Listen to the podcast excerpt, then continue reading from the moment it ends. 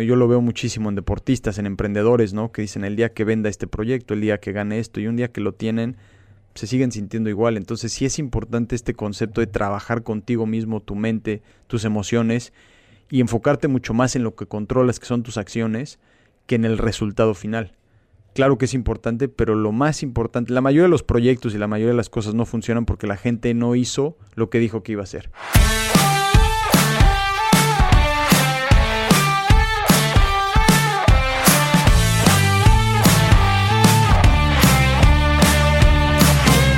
Hola a todos, ¿cómo están? Yo soy Ariel Contreras y estás escuchando Imbatibles, el podcast que busca motivarte mediante las historias y experiencias de aquellos que revolucionan el deporte. Y con esto lo adoptes como un estilo de vida. Este es un episodio que hará que dejes de ponerte excusas, que te des cuenta que lo más importante es hacer las cosas y lo único que puedes controlar son tus acciones y esas mismas determinarán hasta dónde vas a llegar. Mi invitado de hoy es Pepe Galván. Pepe es fundador de Sixpack Mental Sports, Cero Excusas y Chulada. Es conferencista y cuenta con una plática TEDx llamada Una segunda oportunidad para tus sueños. También Pepe cuenta con dos podcasts, uno llamado Cero Excusas, donde toca temas de emprendimiento, y Fútbol al 100, donde entrevista a futbolistas. Espero disfruten mi conversación con Pepe tanto como yo la disfruté y te lleves muy buenos aprendizajes el día de hoy. Yo soy Ariel Contreras y esto es Imbatibles.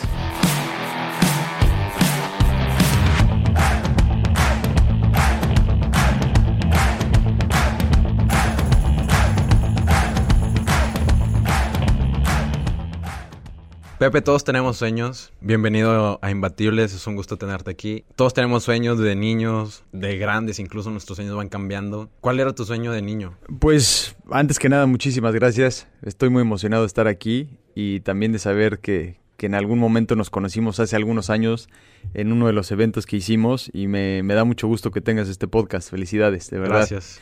Y sí, pues igual que mucha gente que probablemente te está escuchando o que nos escucha, si es en el mundo del deporte, tenían algún sueño de querer ser futbolista, basquetbolista, tenista, algo así.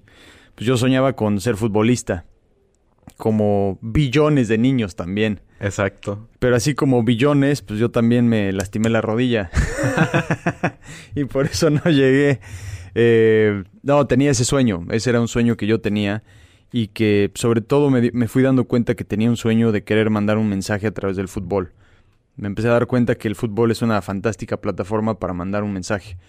Y ya sea un mensaje positivo o negativo. Y lo que yo soñaba es jugar un mundial, meter un gol en, el mundial, levantarme la playera de México y abajo tener otra playera con un mensaje. Eso me, me emocionaba. Entonces me acuerdo que jugaba en el parque con mis amigos y me imaginaba que, llevaba la pelota y lo iba narrando yo en la cabeza, ¿no? Lleva la pelota, Galván dispara gol y me acuerdo que salía y festejaba y abrazaba así los arbustos y todo eso como si fueran mis compañeros, me levantaba la playera y pues tenía un mensaje, ¿no? Hoy en día haces eso y te sacan una amarilla, ¿no? Sí, claro. Pero con eso soñaba, eh, soñaba dar un mensaje de, de que todos, en mi punto de vista, tenemos algo especial, una buena canción, digamos de alguna forma, y que nuestra chamba es poder descubrirla y sacarla. Pero pues como mucha gente, pues ese, ese sueño no, no llegó, o sea, no llegó. Y, y me di cuenta que, que la vida, y esto me lo dijo mi abuelo, es como, las oportunidades en la vida son como los vagones de un tren, que van pasando frente a ti y tienes que saber a qué vagón te subes, y si no te subes, pues ya se te fue. O sea, vienen otras oportunidades, pero no regresa esa, ¿no? Y ahí me di cuenta en algún punto de mi vida después de la universidad, dije, este vagón del fútbol ya se fue. Y fue, fue muy difícil, ¿no? Y considero que mucha gente le pasa lo mismo. O sea, que, que ese sueño que alguna vez tenemos, de repente dices, puta, pues ya se me fue. Y dices, ¿y ahora qué hago? ¿Y a ti cómo se te fue ese sueño? Pues así se me fue con el fútbol. O sea, aunque de alguna forma yo llegué a jugar en, a nivel universitario en Estados Unidos con una beca de fútbol y que es un, buen logro y lo disfruté muchísimo, pero no era el nivel que yo quería o que me imaginaba de chico, ¿no? Eh, y fui a Inglaterra, como estábamos comentando antes de, de que empezáramos, y jugué ahí semiprofesional. Sí me pagaban algo, pero pues no podía vivir de eso. Tampoco era un gran nivel. Y me acuerdo específicamente un día que estaba yo corriendo y Y así me cayó el 20 y dije, o sea, ya se te fue este tren. ¿Y ahora qué vas a hacer? Y, y en ese momento empecé a experimentar una, una frase que a mí me encanta, que dice la mayoría de la gente muere a los 25 años y la entierran a los 75. Y pues yo en ese momento me sentía muerto por dentro, o sea, como algo que dices, ¿qué, qué me pasa? O sea, esto se murió. Y pues sí, eh, ahí fue ese momento donde, donde lo experimenté, estaba en un trabajo que no me gustaba y pues la verdad es que no sabía qué hacer. Me gusta esa frase que en la mayoría de la gente muere a los 25 años. Pepe, y luego, ¿cómo llegas a darte cuenta que, o sea, es una, saber, conocerte a ti mismo para darte cuenta que ya aquí ya seguir por este camino ya no, ya no es? Sí. ¿Cuál fue tu nuevo camino? ¿Qué, qué siguió después? ¿Cómo, hacia dónde iba la brújula de Pepe Galván? Yo estoy convencido que a veces en la vida cuando uno no sabe qué hacer y vas avanzando, por lo menos empiezas a darte cuenta qué no quieres hacer. Y esa es una señal. Entonces en ese momento en mi vida yo empecé a darme cuenta a ver qué no quiero hacer. Yo había estudiado sistemas, literal lo odiaba, igual como te decía, yo apenas si podía aprender una computadora cuando estaba yo estudiando y cuando me gradué, mi graduación fue casi, ahora sí ya la puedo prender y programar algo muy básico. Pero lo odiaba, o sea, lo, odiaba y en el trabajo que tuve en Inglaterra, que era en sistemas, en consultoría, era en ventas, pues me di cuenta que eso no era para mí. Y de alguna forma dije, no puede ser, pasé cuatro años estudiando algo que no me gusta, algo que no me llena, no sé qué voy a hacer, estoy chavo, ahora qué hago, ¿no? Pero ahí me di cuenta, oye, pues esto por aquí no es, por aquí no es, por aquí no es. Y entonces dije, bueno, si, si no sé a dónde voy, por lo menos tengo que saber a dónde no voy. Y no, no era por ahí, no era en ese mundo. Y dije, tengo que de alguna forma encontrar cómo meterme a otra industria. ¿Cómo le voy a hacer? Ya invertí tiempo, dinero en algo que no me gusta, pues hay que cambiar esto, ¿no? Y afortunadamente en el trabajo que yo tenía en Inglaterra, se acercó un día mi, mi jefa del trabajo, no, no, no mi mamá, y me dijo, oye Pepe, este, nos caes muy bien, pero pues eres muy malo en esto, o sea, no, no es para ti. Y una parte mía, pues sí lo sintió feo, pero por otra, parte otra parte mía se sintió liberada. Dijo, puta, gracias. Y, y, yo estoy convencido que a veces también la vida como que te va mandando así mensajes de vas en un camino y te sale alto, ten cuidado, no sigas avanzando, hay una barranca, no sigas, no sigas. Y de repente ya que estás ahí, te da una cachetada a la vida. Ya sea que si te corren, te cortan, te, despiden, te, lo que sea, te liquidan, te, no sirve ese proyecto. Por lo menos ya dices, bueno, no es por ahí, ¿no? Y, y, la vida a veces yo, yo considero que te da esas, esas señales y te da esas cachetadas, pero para dirigirte en otro camino, ¿no? Entonces dije, bueno, que está clarísimo que por aquí no va y después empecé a construir una carrera en el mundo del, deporte eh, a través de una maestría. Era lo único que se me ocurría en ese momento. Dije, pues, ¿cómo me meto? Pues hago una maestría, estudio algo y seguro ahí conoceré a gente. Y ahí es como cuando empecé el camino y haciendo una maestría en, en, Madrid. Sí, en la Universidad del Real Madrid. Exactamente, sí. Y algo que mencionaste en uno de tus videos fue que al terminar la maestría en, de la Universidad del Real Madrid, vas a un tour a Estados Unidos a conocer las ligas, la NFL, la NBA, MLB, NHL, todas. Y luego llegas al momento en el que van a conocer la MLS. Sí. ¿Qué pasó ahí? Cuando conocimos la MLS y además me encanta que sepas la historia, o sea, sigo, me gusta eso, te lo agradezco de verdad. Em, fuimos a la MLS y la MLS había empezado en el 96. Y ese año era... ¿Qué año era? Cuando yo fui fue el 2007, principio del 2007, ah, o sea, ya, ya, llovió. Ya tenía tiempo, pero aún era la MLS. Llevaba 10, 11 años, que... La de Patito. Exacto. Exacto, en donde nada más había jugado Jorge Campos, este, Hermosillo, Cuauhtémoc, todavía no. Ah, no, todavía no. Después, sí. llegó después. Entonces, todos se reían. Los que estaban en la maestría decían, ah, esta liga no sirve para nada. Pero hay dos cosas que yo aprendí. Una es eh, la importancia de tener una visión, de realmente poder ver hacia dónde van las cosas. Yo decía, bueno, sí, en este momento no está así, pero conociendo el, el deporte en Estados Unidos, el negocio del deporte en Estados Unidos tiene una idea, esto va a crecer, va a crecer. Y sobre todo veía un puente enorme entre México y Estados Unidos. O sea, lo podía ver Y eso yo creo que es muy importante cuando estás buscando emprender. Tienes que ver cosas que todavía no son. Y aunque sí le juegas un poco a Nostradamus, hay ciertas señales que te va dando, ¿no? Entonces yo dije, por eso me interesa, pero la otra es, es, arriesgarse en el... Porque yo levanté la mano y dije, me pueden entrevistar. Y todos literal se rieron y el que estaba dando la plática también dijo, no, pues así no funciona, ¿no? O sea, estaban dando el tour y todo. Sí, así, sí, sí, no, y nos estaban presentando, yo, pues me pueden entrevistar y no. Y nos íbamos al día siguiente. Y pues me voy al día siguiente, veo que soy un buen perfil, me entrevistan, no. Insistí así, ya todos me decían, ya, literal, ya siéntese señora, ¿no? Entonces, este, me dieron la entrevista al día siguiente y salió todo muy bien. No me, no me dieron una respuesta hasta dos, tres meses después y me dijeron, órale. Y me ofrecieron unas prácticas. No fue ni siquiera un trabajo. prácticas. Prácticas con maestría. O sea, tenía licenciatura, maestría en el Real Madrid. Me dijeron, te ofrecemos unas prácticas y te pagamos 500 dólares. Que en Nueva York no es nada. No, te mueres. Nada, o sea, no, no, no, te, no te alcanza para nada. ¿Y, qué, qué hiciste? Pues dudé bastante, o sea, en ese momento dudé y como dije, ching, no puede ser, o sea, ya hice todo esto, ¿qué hago?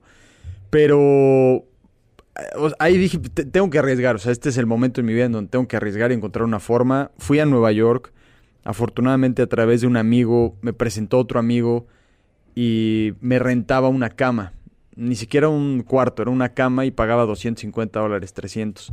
Entonces me quedaban 250, porque a veces le, decía, pues nada más te puedo pagar 250 o 300. Con lo que me quedaba, yo literal eh, sobrevivía. Sí, o sea, me tenía que preparar la, mi comida de la semana los domingos y era pollo y arroz. Y ya. Y este. Y eso era todo. Y podía entonces después pagar el, lo del metro. Y 20 dólares creo que me quedaban para el celular.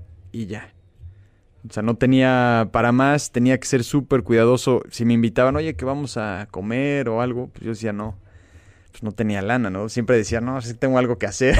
no, no, no llegaste a llevarte de que tu comida haya al restaurante. Sí, no, no, al restaurante no, no, no, ni me acercaba al restaurante, no, no, no. O sea, para mí literal comer fuera o en un restaurante o algo era así súper, súper de lujo.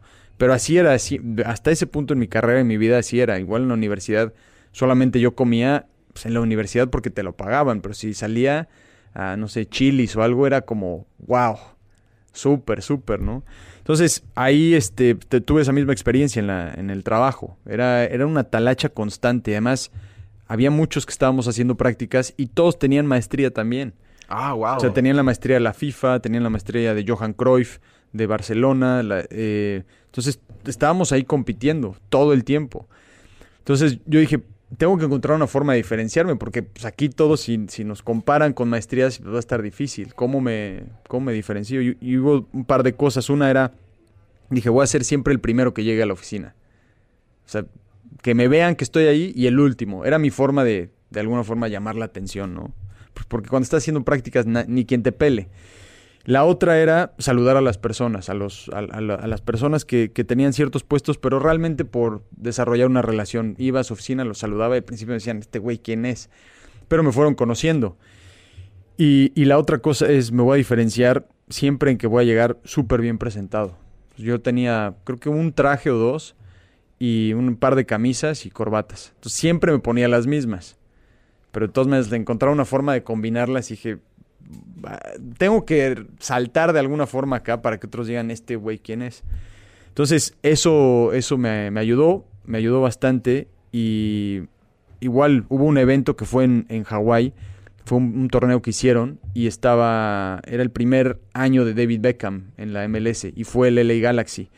Entonces fue una oportunidad buenísima para, para conocer gente, pero también para hacer una diferencia y era de un departamento distinto al que yo estaba haciendo prácticas. Y después de esas prácticas o de ese, de ese viaje, me habla alguien que yo había conocido y me dice, oye Pepe, te vimos trabajando en este proyecto y queremos contratarte para este departamento.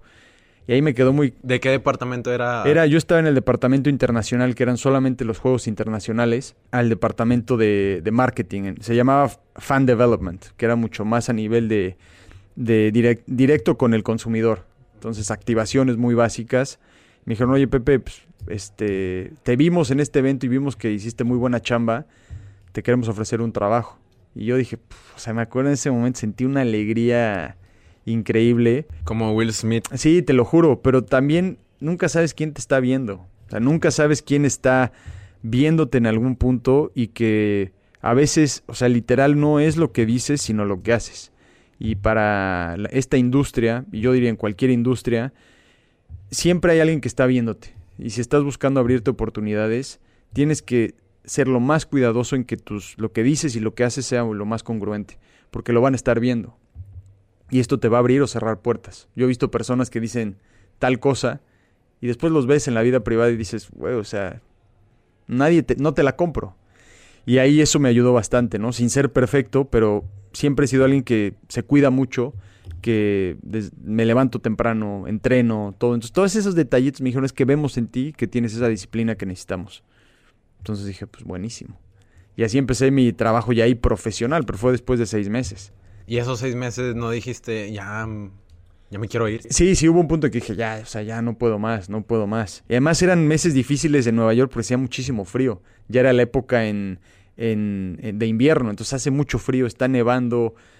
Pues no tenía ni buenas chamarras, me levantaba temprano para ir a correr y hacía un, frío terrible, pero era como ese recordatorio constante, ese gimnasio no solamente físico, sino mental, de decir, a ver, ¿qué más me vas a tirar en este momento, vida? ¿no? O sea, ¿qué, qué más quieres que haga? Y, y, ahora lo agradezco muchísimo y lo sigo viendo. Ese, ese componente de tener un hambre de triunfo es esencial, esencial. Pepe, me está encantando un chorro tu historia, me, me, he identificado en unas cosas. Yo también tenía la idea de trabajar en una liga o algo por el estilo. Ya ahorita la MLS es una... es otra cosa. Sí. Es algo que ya todo el mundo la conoce. Sí. En ese entonces no era muy conocida hasta que llega David Beckham. Sí. ¿Cómo era vivir en esa industria? Sí. ¿Cómo, cómo era trabajar? Era, era padre, o sea, en, en un aspecto, como las oficinas del MLS están en Nueva York, entonces de alguna forma es, sí es un mundo muy corporativo. O sea, literal tenía que yo ir vestido de traje y corbata, ¿no? Así iban todos. Entonces, lo que yo aprendí mucho es la esencia del negocio, o sea, la parte corporativa y que todos estaban trabajando para crecer la liga, todos. Y mucha gente decía, no, esto es una tontería, es una payasada. Y hacer cambios ahí toman tiempo, pero también toma tiempo ver el reflejo en, dentro de la cancha, ¿no? Yo cuando estaba ahí en el, justo en el 2010, yo les presenté un proyecto para crecer en México, porque no tenían alguien que les pudiera ayudar en México. Y literal fue igual, a través de estar conociendo gente, me presenté con una persona y le dije, oye, si algún día necesitas algo de alguien en español, yo hablo español. Me dijo, ah, órale, pues. Y meses después llegó corriendo, perdón, a mi oficina, bueno, cubículo, y me dice, oye, ven, ven, ven, tú eres el que habla español, ¿no? Y yo, sí. Entonces ya me lleva a su oficina y me dice, lo pone en mute la llamada y dice, oye, es que estamos hablando con el agente de Cuauhtémoc Blanco. ¿Nos puedes ayudar a traducir? Y yo, pues, órale, va. Y eso me abrió una puerta, porque después de esa traducción me empezaron a pedir más ayuda y yo les empecé a ayudar en el departamento de jugadores. Todos los jugadores de la MLS firman con la liga. Un equipo decide firmarlo, pero al final la liga regula todo. Entonces vi ah, que wow. no tenían nadie que hablar español y que conociera el mercado mexicano. Dije, aquí hay una oportunidad. Entonces les fui presentando la idea de decirles, oye, yo te ayudo con México, te ayudo con México. Les presentaba distintas ideas y me tomó un año y después de un año me dijeron, órale, vas, eh, te compramos el proyecto, pero queremos que estés en México, vas a trabajar como un consultor externo, o sea, literal invirtieron en la idea, ¿no? Me tomó un año. Y pues yo estaba emocionadísimo por un lado, pero por el otro lado estaba cagadísimo. Dije, no sé ni cómo lo voy a hacer. No conozco a nadie en el fútbol mexicano, yo prometiendo estas cosas, pero pero ahí entendí muy bien que para para para ser bueno, o sea, no necesitas ser bueno para empezar pero sí necesitas empezar para ser bueno. Entonces en ese momento yo no, no, era bueno, pero dije, tengo que empezar, tengo que hacer algo. Y yo ya quería empezar mi propio proyecto, entonces esa fue la oportunidad. Y literal todos los días era, ok, ¿cómo le hago para crecer esto? Y lo veo hoy en día y no fue solamente gracias a mí, pero digo, ese era el sueño, pero hace 10 años. 10 años tomó. Y muchas veces yo veo que en el mundo del emprendedor o en la vida normal, decimos, ya pasaron tres meses, puta, ¿por qué no funciona? ¿no? Y, toma mucho tiempo a veces los proyectos, pero igual que en el mundo del fútbol, o sea, no, no son los mejores los que lo logran, sino los más constantes. Y yo he visto en mi carrera que ha sido así, o sea, soy muy disciplinado, constante, necio, algunas cosas me salen, otras no, pero que eh, eso, más que ser el, el, mejor o el más chingón, es estar ahí todos los días buscando encontrar una forma para, para ser mejor y, y, ayudar de una mejor manera. Sí, la disciplina, constancia son las que te abren las puertas. Comparto esa opinión, tu pensamiento y también que tener iniciativa. Sea, eso creo que no mucha gente lo tiene ahora. Pero cuando ves a alguien así es como que ah, se, se, contagia. Ese, ese momento en el que vienes a México, Pepe, y también que querías comenzar tu proyecto, ¿cuánto tiempo tomó para volverlo realidad? ¿Y cuál fue el punto en el que dijiste, ya dejo esto y me dedico al 100 a lo mío? Pues fue el, todo empezó cuando estaba literal, como decíamos, trabajando de Godín, ¿no? Trabajando en la oficina y todo. Y yo me daba cuenta que había dos o tres proyectos que había presentado, habían gustado y los habían vendido a patrocinadores, pero yo no estaba ganando más por eso. Y las ideas les gustaban. dije, a ver, mis ideas gustan, ayudan, pues ¿por qué no hago algo yo? Y siempre había tenido esta idea de tener mi propio negocio, pero también una idea un poco extraña de, de vivir en México, pero ganar en dólares. Entonces, ese año que estuve, bueno, estuve dos años y medio, tres en la MLS, pero ese último año yo estuve vendiendo el proyecto, vendiendo, vendiendo, vendiendo. Y eventualmente hice, órale, vas. Lo que yo veo que, que hice y que le recomiendo a mucha gente es que existe esta idea que para emprender tienes que quemar tus barcos y ya, lánzate ya, hoy tienes que dejar todo. Yo diría que, que hay que ser mucho más, hay que tener un plan que sí vale la pena tener una fecha de expiración cuando dices voy a saltar, pero la analogía que yo utilizo es que es como dos balsas. Tú tienes una balsa en donde está llena de, de, tus cosas y la otra balsa está vacía. Una va en una dirección, la otra va en otra. Entonces al principio puedes tener un pie en una balsa y el otro en la otra y vas pasando unas cosas hacia la balsa que, a la que te quieres ir, pero eventualmente se empiezan a separar tanto que tienes que tomar la decisión en cuál de las dos me voy a subir. Y yo dije, me voy a subir en esta del proyecto que quiero hacer. Y fue, me tomó un año, pero tenía una fecha de expiración. Entonces sí hay un momento en donde tienes que dar ese salto, porque si no das ese salto te caes y te ahogas. Es decir, te quedas en el limbo. Si vas a ir a una industria, órale. O si no te gusta, empieza a hacer ese cambio.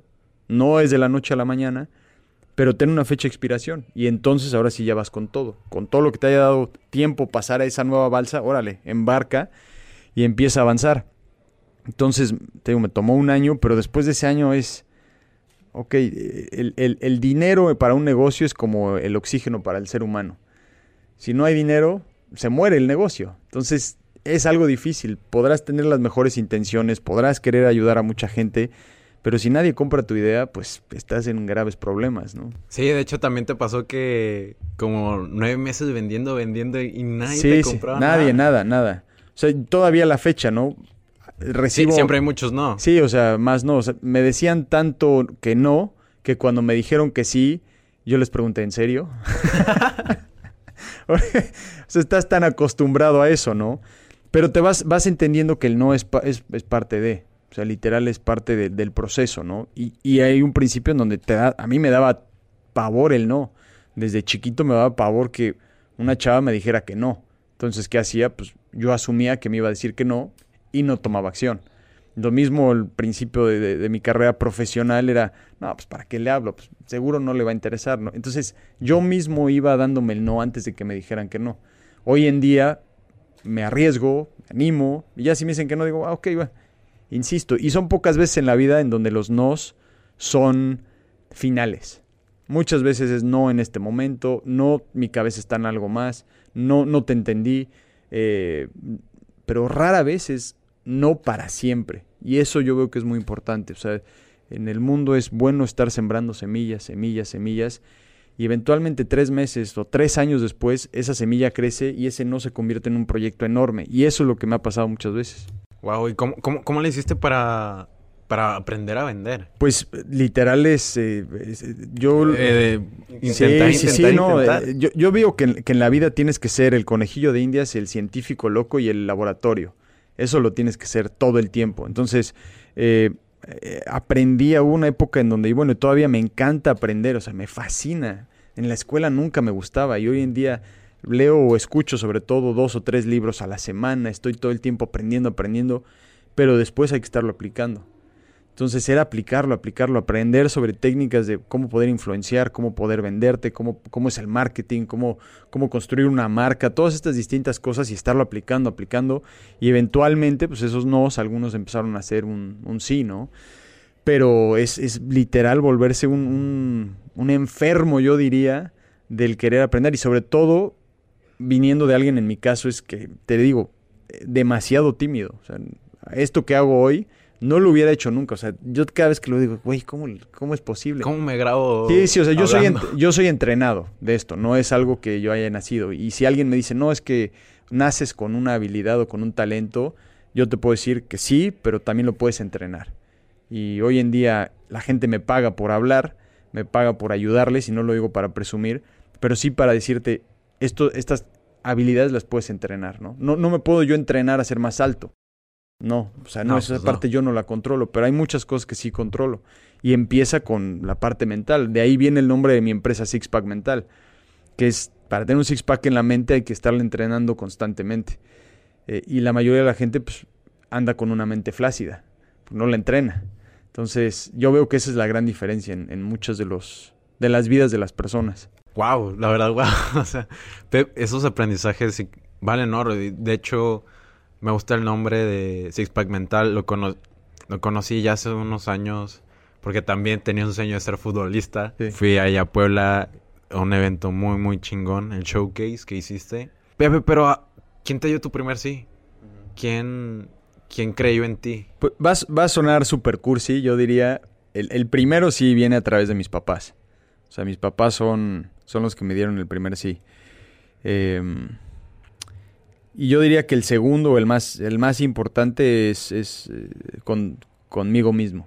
Sí, esa, esa parte cuando tú pues, estás solo, estás eh, en situaciones difíciles y pues sí estás recibiendo muchos nos, pero hay una parte tuya que te dice, o sea, tú puedes un poco más, ¿no? Yo digo que ese es el sí más, más importante, ¿no? Y de todos los días que hay que que hay que darse, el, sí a uno mismo, ¿no? El es, ok, voy una vez más, ¿no? Porque en la vida yo veo que te pueden quitar muchas cosas, ¿no? Podrás perder tu casa, tu coche, el dinero, todo eso, pero lo que nunca nadie puede tocar y nunca podrás perder es la experiencia de haberlo hecho. Y, y cada vez estoy más convencido que, que, eso es lo que deberíamos de buscar los seres humanos, ¿no? Ese último momento en tu vida en donde se te está yendo el, el oxígeno porque estás dando tal vez tu último respiro y estás inhalando y estás a punto de exhalar y que por lo menos puedes decir, puta, hice todo lo que pude para, para ser mejor. Igual no logré todo, pero yo veo que eso es lo que debemos de buscar los seres humanos, esa, esa paz mental más que, más que satisfacción de decir, lo hice, ¿no? O sea, me animé. Algunas cosas igual salieron, igual otras no, pero me animé. De eso se trata, ¿no? De intentarlo. Sí, sí, sí, yo diría que más de intentarlo de hacerlo. El resultado final nunca, nunca sabes, este podcast lo estamos haciendo, cuál será el resultado final, no lo controlamos, ¿no? Pero la intención que tenemos tú y yo es hacerlo lo mejor posible y eso yo diría que es lo que hay que siempre estar evaluando. Chingón, Pepe, wow, me está encantando y bueno, me sorprende que mucha gente se busca, no hace algo por aprender o no hacer las cosas por la, incluso la misma presión que tienen con sus padres, la presión social. Estoy hablando así por hablar. Pero ahora quiero tocar este punto de vista. Creas Sixpack Mental, también tienes otra empresa que se llama Cero Excusas. Esos nombres, ¿cómo, ¿cómo fueron tus experiencias para agarrar esos nombres y cómo también le hiciste para crear distintos productos en una empresa? Sí, como en Sixpack Mental que tienes el showcase, sí. creaste una liga en... Sí. Le diste forma a la liga en Nicaragua, sí. el México Tour que todos conocemos. Sí. ¿Cómo, ¿Cómo le haces? Pues es, curioso, en cuanto a los nombres, los nombres de alguna forma sí se me ocurren, pero los que lo validan es otras personas. Y te voy a dar dos ejemplos. El nombre de Sixpack Mental vino a través de un curso que yo estaba dando que se llamaba Top Performance. Y entonces uno de los clientes que teníamos, que él trabajaba en marketing, cuando le preguntamos, le pedimos un testimonial, dijo es que este, este entrenamiento es el mejor entrenamiento porque realmente es un entrenamiento mental para desarrollar un six-pack mental, como ustedes dicen. Y él me dijo, este debe ser el nombre de tu empresa. Y yo he dicho, pues tal vez sí tienes razón, ¿no? Pero, y otras personas me iban diciendo, sí, es que Six Pack Mental. Y pues dije, ah, pues entonces sí, le, sí gusta, ¿no? Y cambiamos el nombre a Six Pack Mental, ¿no? Yo tuve varios nombres, tenía el nombre, primero cuando estaba yo solo y hacía consultoría deportista, se llamaba Pepe Gol. Y entonces me dijeron, ah, pues está bueno, ¿no? Pero fue evolucionando y terminó siendo Six Pack Mental. Y lo de cero excusas también fue una idea que con los clientes que trabajamos les decimos, bueno, una frase es cero excusas. Y hicimos unas playeras que dicen cero excusas. Y las íbamos a llevar a un viaje con la selección de México. Y yo dije, no, o sea, no las llevemos. Qué naco. O sea, no, no, no queramos, no querramos, aunque me gustaba, pero decía, no, no quiero como que confundir un mensaje con, con la selección. Y mi gente de, mi equipo me dijo, no, hay que hacerlo. Entonces alguien del equipo lo llevaba. Y, y entonces, y yo también la llevaba. Y nos ve el entrenador de la selección en ese momento, Osorio, y dice, oye, me encanta esa playera. ¿Me puedes regalar una? Y pues, le dije, sí, claro, ¿qué, talla es? Y me dice, no, soy una L. Pues yo traía creo que una S o M y la otra persona también. Y dije, pues hay que conseguirle una. Entonces hablé a México, mándenme una, por favor, una L, ¿no? Y total, la mandan de, eh, de, a día siguiente, tuvimos que pagar una buena lana para que llegara. Y se le entregué al profesorio, nos sacamos una foto. Yo dije, pero pues no va a ser nada, ¿no? Es más, él me dijo, hay que sacarnos una foto. Porque yo igual en mi mentalidad de, no, no va a gustar. Eh, nos sacamos la foto y a los dos días o los tres días yo estoy viajando a Houston aterriza el avión, veo mi teléfono y está lleno de mensajes. Ya viste, ya viste, yo de qué. Y me empiezan a mandar screenshots y links y todo del profe Osorio bajándose del autobús de la selección en la Copa Confederaciones con la playera cero excusas. y entonces, wow. La gente, eh, yo decía, no puede ser posible, ¿no? Y entonces, literal, cero excusas, el mensaje del profesorio, cero excusas, cero excusas. Y ahí es otro ejemplo en el que yo tenía el nombre, pero dudé. Y también de lo que veníamos hablando, de que tú mismo te haces el no. Exacto, yo estaba dándome el no, pero pues era, hay que sacarlo, ¿no? Pero también es algo importante que hay que validar las ideas con el público. hay ciertas ideas que la gente pues, dice, no, no funciona y no. Pero si vas a emprender, tienes que entender que el que decide al final es el, es el, mercado, no, no decides tú. Y el, y el mercado es el que te va a decir si sí les ayuda o no, si les gusta o no les gusta. Y eso es lo que yo estaba haciendo de alguna forma inconsciente. Hoy en día lo hago mucho más consciente, pero es un ejemplo en donde sí, de ahí salieron los nombres, o sea, los nombres me, me, me nacen, pero después, ok, les gusta o no les gusta. Entonces al final el que lo, lo hace grande es, es tu, tu, tu, cliente o la gente. Pepe, y ahora que hace 10 años me imagino que no te veías como estás ahorita. No. o bueno, tenías una pequeña visión. No, no, no, no, no, no, para nada. ¿Cómo a un emprendedor, porque la verdad emprender está muy difícil, no todos pueden emprender. Como decías, es algo estar solo, mm. eh, cuestionándote todo el tiempo. ¿Cómo le haces para ya dejar esa parte atrás y em ser un emprendedor feliz? Pues yo diría que Hoy Creo que la felicidad no está siempre. Sí, hoy está de moda emprender, pero no está de moda querer trabajar. Y eso yo diría a quien lo esté escuchando que realmente le ponga atención si quiere emprender, porque esta idea de emprender es, suena muy bonita, es como una buena película, ¿no? Que la terminas de ver y dices, ah, ahora sí voy a salir y voy a conquistar el mundo. Y ya, pues, tengo el otro Facebook. Exactamente, sí, sí. Pero en mi punto de vista el emprender eh, es, es una chinga. O sea, literal es estar trabajando constantemente, y empiezas a entender que le tienes que decir que sí a unas cosas y que no a otras cosas. Yo cuando empecé... ¿Cómo? ¿Cómo? ¿A qué te refieres con eso? Sí, cuando yo, yo, yo empecé a emprender, pues le dije sí a esto, pero empecé a darme cuenta que le estaba diciendo que no a otras cosas, a relaciones. Yo, yo en ese momento tenía una novia y pues, tuve que irme a México. De alguna forma le empezaba a decir que no a ella, ¿no? Al, al final ella me dijo, no, yo no quiero estar allá así. Pero era, esto es lo que quiero hacer. Y muchas veces pensamos que, que cuando emprendemos todo va a ser felicidad, ¿no? Y, es muy complicado, o sea, literal empiezas de cero o de menos 10 o 100. Es complejo. Y entonces le estás diciendo que sí a esto, pero te, te consume tanto que le vas a decir que no a otras cosas. Es, es inevitable. Y en la vida todo es así. Yo digo que mucho más que una vida balanceada hay que buscar una vida enfocada. Y que esté enfocada en las, las cosas que tú quieres lograr dirigida con los valores que tienes y con la visión que tienes de, tu vida y tu propósito. y sobre eso vas avanzando. Entonces eso yo veo que es algo muy, muy importante y que, pues sí, emprender es, es cuando lo, lo, puedes poner en tus redes sociales o dices soy un emprendedor, pues es como la luna de miel, pero cuando ya sales y empiezas a ofrecer tus productos y servicios, ahí te das cuenta lo complicado que es, ¿no? Y la competencia es alta, sumamente alta. No, no, no, es fácil, pero sí vale la pena. Y no todo el mundo debe de estar enfocado en emprender, porque si todo el mundo emprendiera, pues entonces no tendríamos un equipo que nos pudiera ayudar. Exacto. Y, y eso yo, yo lo valoro mucho. O sea, si yo estoy aquí hablando contigo y todos estos proyectos no es por Pepe, o sea, es por mi, mi equipo fantástico. Digo, aquí está David y le doy muchísimo crédito a él, pero todo mi equipo también, o sea, es, es, es gracias a ellos. El, el, emprendedor tiene la visión, tiene los, los, puede dar ciertas estructuras, ideas, guiar al equipo, pero hay un equipo que está ejecutando, que está avanzando, que, que está haciendo lo mejor que pueden hacer ellos en su área, ¿no? Yo, yo no soy el mejor eh, en cuanto a videos, en fotos y todo eso. David es mucho mejor que yo. Y entonces por eso le digo, David, ayúdame en esto. Yo voy a hacer esta otra cosa, yo voy a abrir puertas.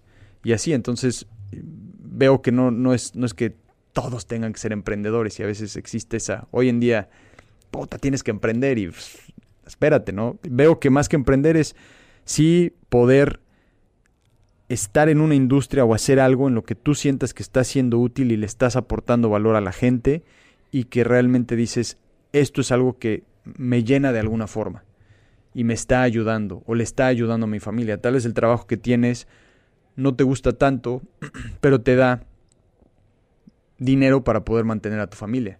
Y eso es súper importante también y, a veces en la vida hay que tomar ciertas decisiones así.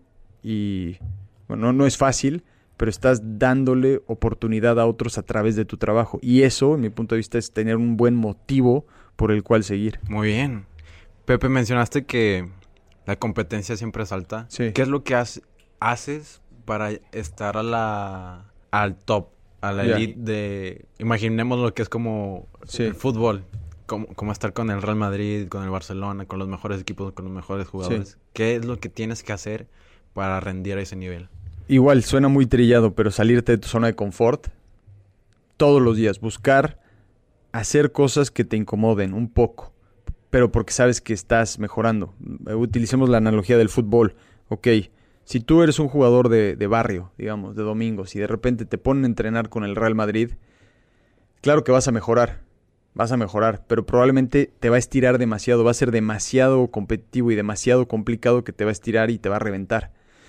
Entonces yo lo que siempre le digo a la gente es, busca cuál es ese siguiente nivel y enfócate en ponerte situaciones de ese siguiente nivel, es decir, te estira pero no te rompe. Ese jugador que está jugando en los domingos, ok, empieza a entrenar con semiprofesional, con terceras divisiones, te sientes incómodo, te estira pero no te rompe. Y una vez que estás ahí, busca el siguiente nivel y el siguiente nivel. Porque no nada más es de, ah, es que sí tienes que llegar y tienes que ser el mejor y todo. O sea, sí, pero muchas veces eso destruye a la persona porque su, su, su expectativa es tan alta que aunque avanzó, se enfoca más en lo que le falta que en lo que avanzó. Y por eso yo digo, siempre es importante, enfócate en el siguiente escalón y después del siguiente escalón y así sucesivamente. De esa forma puedes mantener ese ritmo y porque dices, voy avanzando, estoy progresando, estoy progresando. De ahí viene esa idea de, del 1% mejor, ¿no? Si todos los días estás enfocado en ser mejor que cuando despertaste, pues estás avanzando, estás creciendo. Si lo vas replicando constantemente, pues esa bolita de nieve se va haciendo grande, grande, grande, hasta que eventualmente pues agarras momentum, ¿no? Hoy después de 10 años te puedo decir, sí valió la pena y está valiendo la pena. Pero pues, son pequeñas cosas, ¿no? Todos los días siembras esa semilla ¿Y qué tienes que hacer? Vas, la riegas y das un paso a un lado. No te echas para atrás, pero esperas. Esa paciencia activa. Si yo voy y le echo demasiada agua, pues la ahogo. Y mucha gente hace eso. Ah, puta, sí quiero lograr esto. Y, y horas y horas y horas y se les acaba el gas. Y al mes, a los dos meses ya, regresan a lo mismo. Entonces, ahí es donde yo digo, es todos los días algo, algo, algo. Y eventualmente va creciendo. De ese 1% que, que hablas, me recordaste una plática que tuve con Giver Becerra, que ah, buenísimo, Giver, sí. Sí, sí, sí. menciona algo, las pequeñas ganancias marginales. Sí.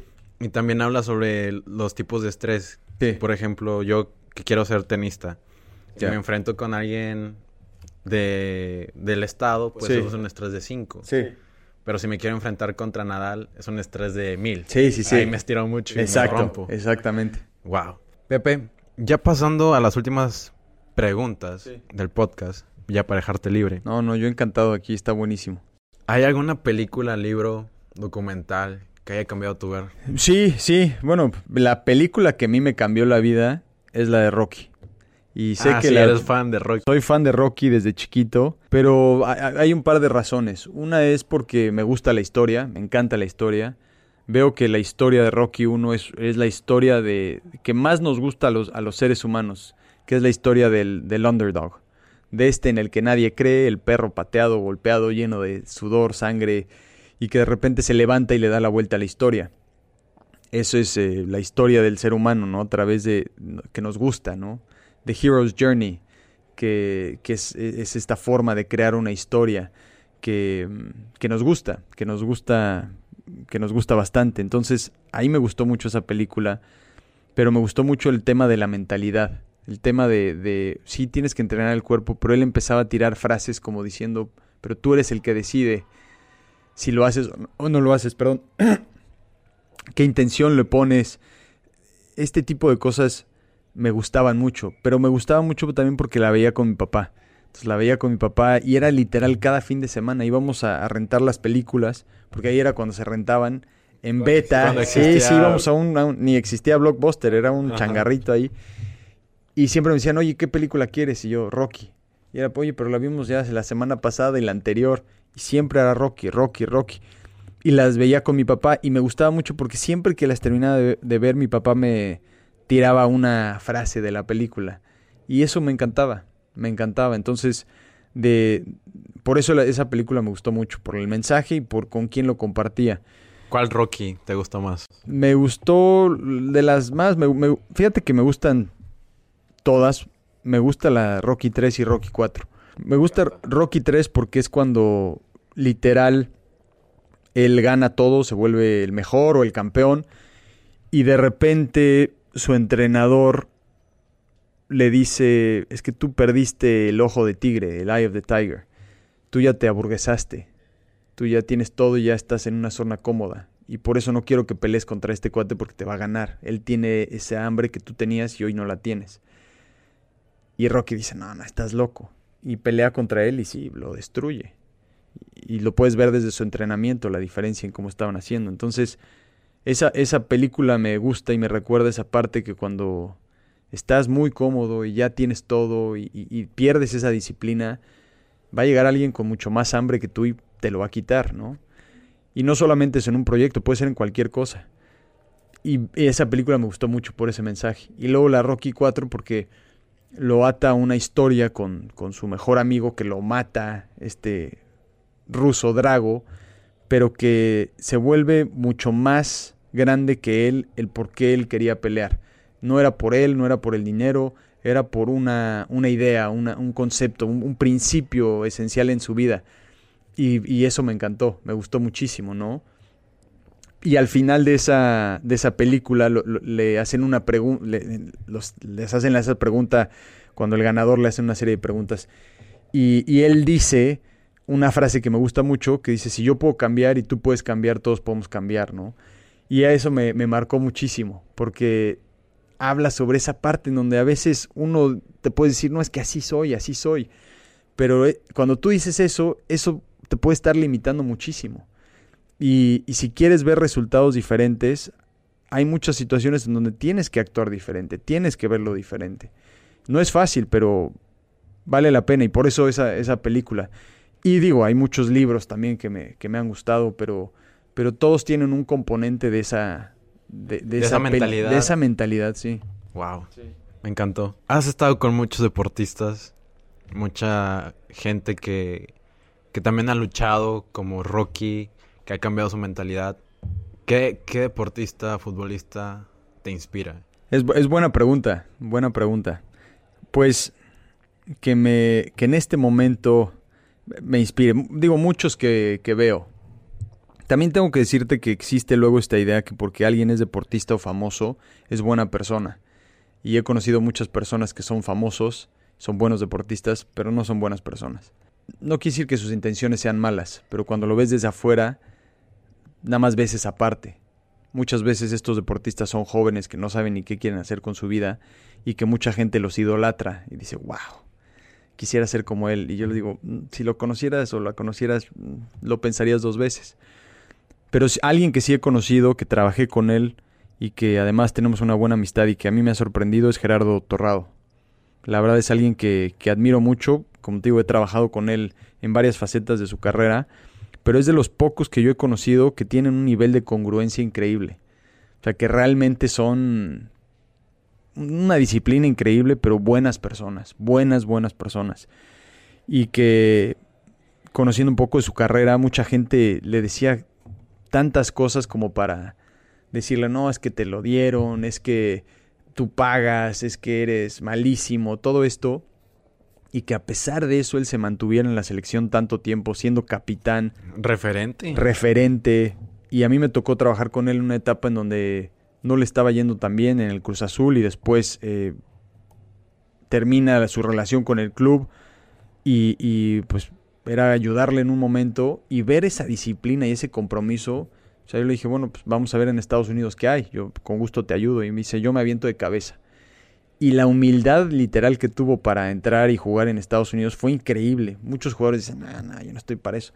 El equipo estaba, no diría tan mal, pero su, su situación del complejo era muy básica, que los jugadores se bañaban con, con, este, con mangueras. Después de jugar tres mundiales, jugar en muy buenos equipos, jugar contra mejores equipos. En Europa. Exactamente. Y después no tener ningún problema en echarte un baño con una manguera y disfrutarlo. eso es increíble. Entonces, a, él, a él sí lo admiro y, no lo digo nada más porque lo conozco, pero porque veo que, es alguien que es muy congruente con, su vida y verdaderamente un gran capitán dentro y fuera de la cancha. Wow, no sabía eso.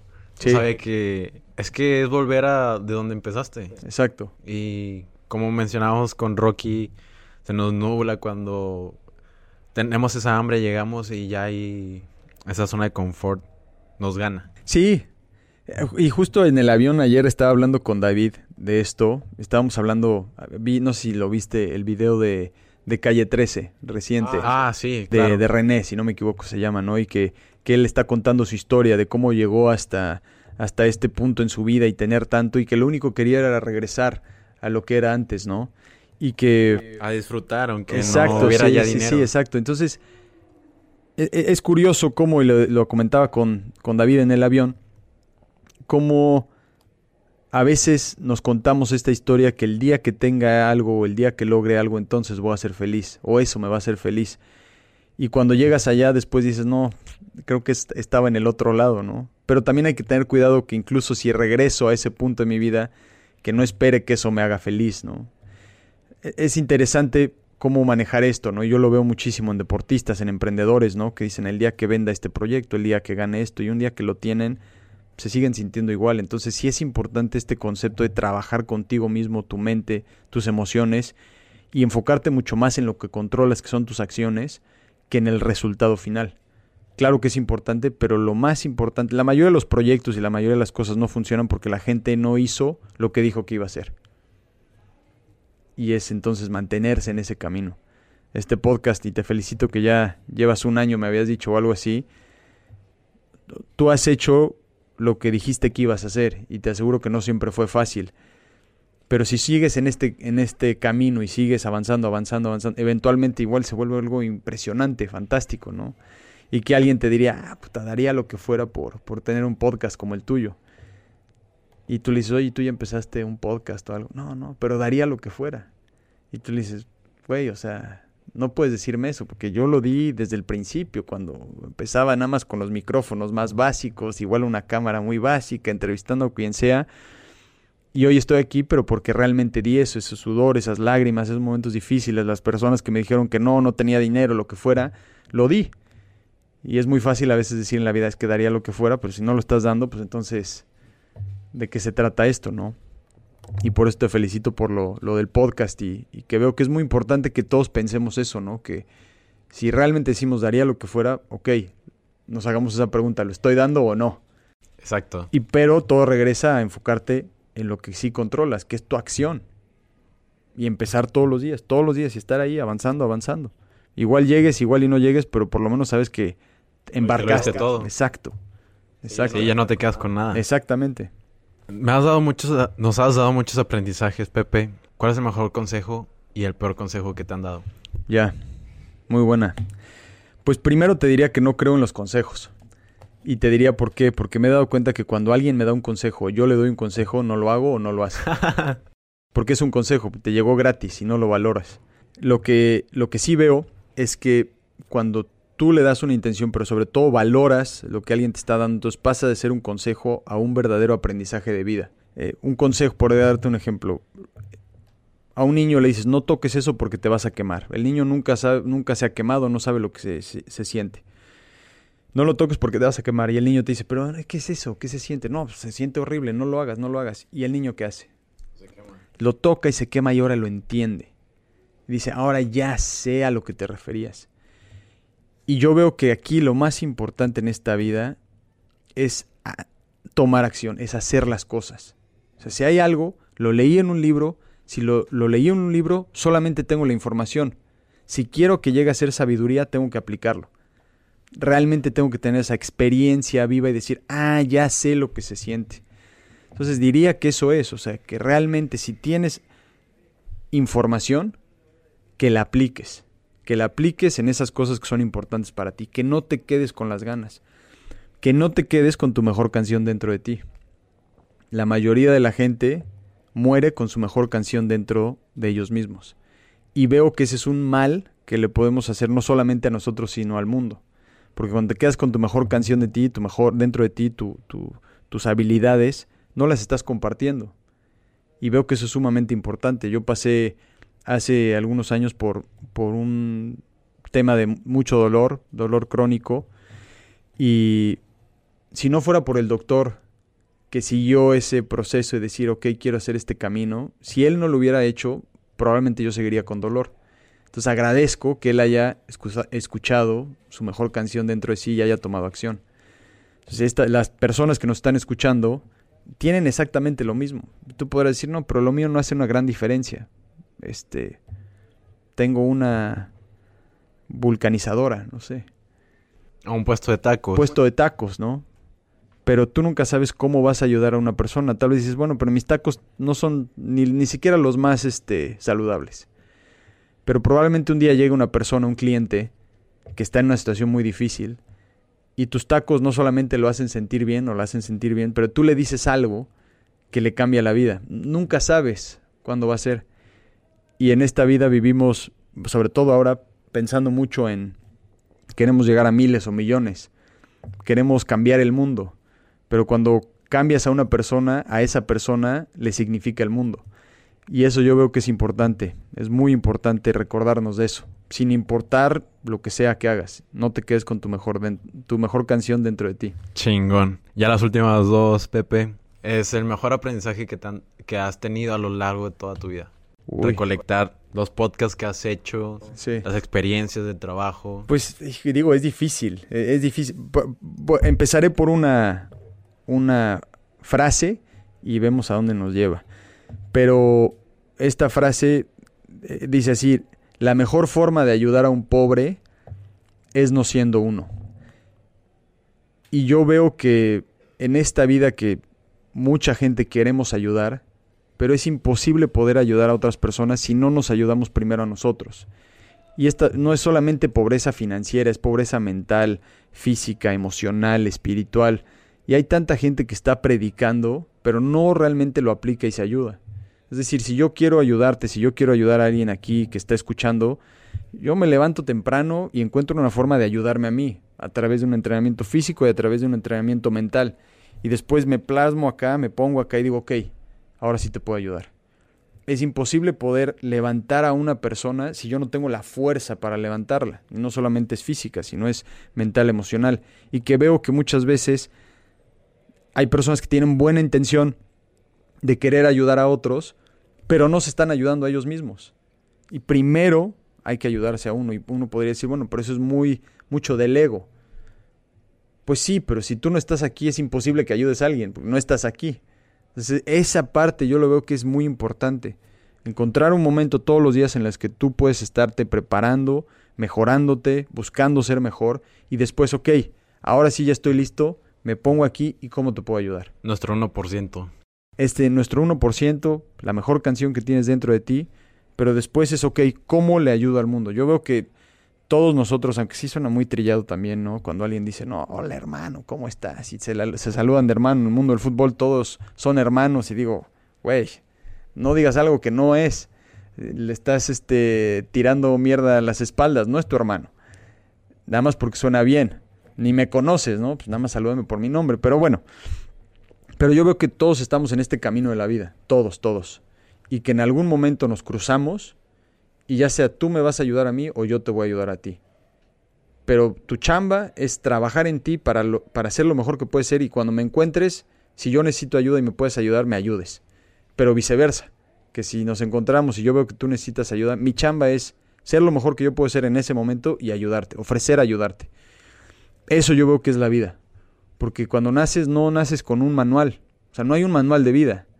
Hay tenemos manuales para todos menos para la vida es tan complejo. Yo no me acuerdo de haber decidido nacer. Conozco no conozco a nadie que realmente me haya dicho, sí, yo decidí nacer. Entonces naces y dices, ay, cabrón, ¿qué hago? ¿Ahora qué hago? ¿no? ¿Cómo le hago? Entonces todos de alguna forma estamos ahí como tratando de descifrar o buscando descifrar la vida. Pero si hay algo después o no, si hay una razón o no, pero qué es lo más cercano que yo tengo es esta otra persona que está a mi lado que, entiendo lo que está sintiendo porque pues igual que yo no, no, tiene un manual y seguro en algún momento se ha sentido, sentido eh, solo o sola y, y es ayudarnos, literal ayudarnos de alguna forma. Muy bien. La última, Pepe. ¿Qué te preguntarías si fueras el host de este podcast? ¿Qué pregunta? O sea, como qué, qué, ¿Qué te preguntarías a ti mismo? Ah. Ay, cabrón. ¿Qué me preguntaría? Mm. Bueno, ¿realmente eres así, Pepe, siempre? y diría, no, no, no soy así siempre. ¿Y por qué veo que es importante? Porque cuando ves a una persona o alguien que esté escuchando, asumiendo que tal vez dice, oye, qué chingón, qué chingón piensa, qué chingón vive, o, qué padre que consiguió eso. Eh, cuando cierro la puerta de mi cuarto, estoy en un momento más, digamos, solo, pues, también tengo miedos, también tengo dudas, eh, cometo errores, digo cosas que no debería decir, eh, hay cosas que no siempre salen, no siempre te puedes ver lo mejor. y, veo que eso es importante porque muchas veces creamos esta ilusión óptica de que ves a alguien y ves en alguien más reflejado el éxito y dices, puff, quisiera ser como eso.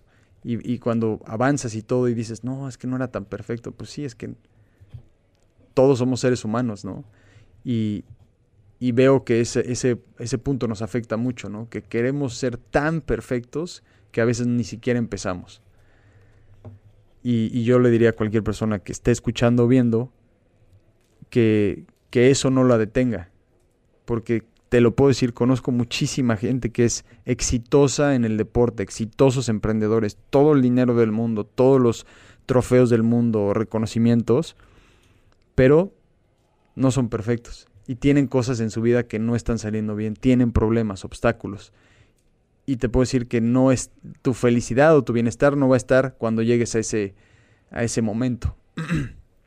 el trofeo está en el camino, no está al final. Es disfrutar el proceso. Sí, se dice fácil, es complicado. sí, ¿eh? sí, sí, claro. Es complicado. Porque, como decíamos antes, hay momentos en que lloras, te estresas, mm. eh, a veces tienes el agua acá arriba. Sí. Arriba de la cabeza, entonces... Sí. Es bonito y a la vez no. Sí, probablemente alguien la otra vez me preguntó, me mandó un mensaje por Instagram y me preguntó y me dijo, oye, Pepe, ¿tú crees que la, vida es justa? Y no manches, qué pregunta más complicada para que me pregunten además en Instagram, en un mensaje, ¿no? Escrito, o sea, a ver, ahí te va mi libro.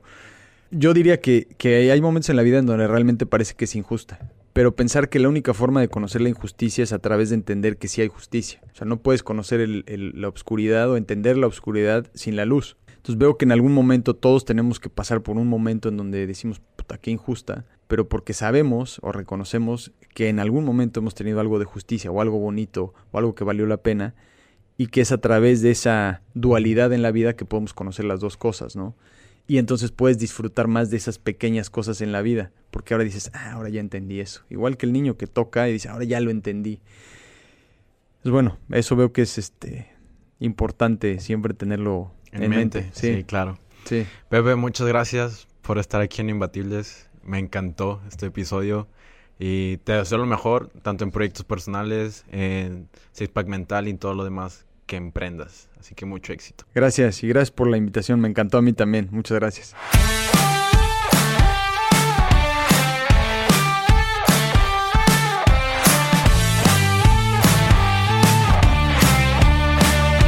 Espero que hayas disfrutado de este episodio de Imbatibles.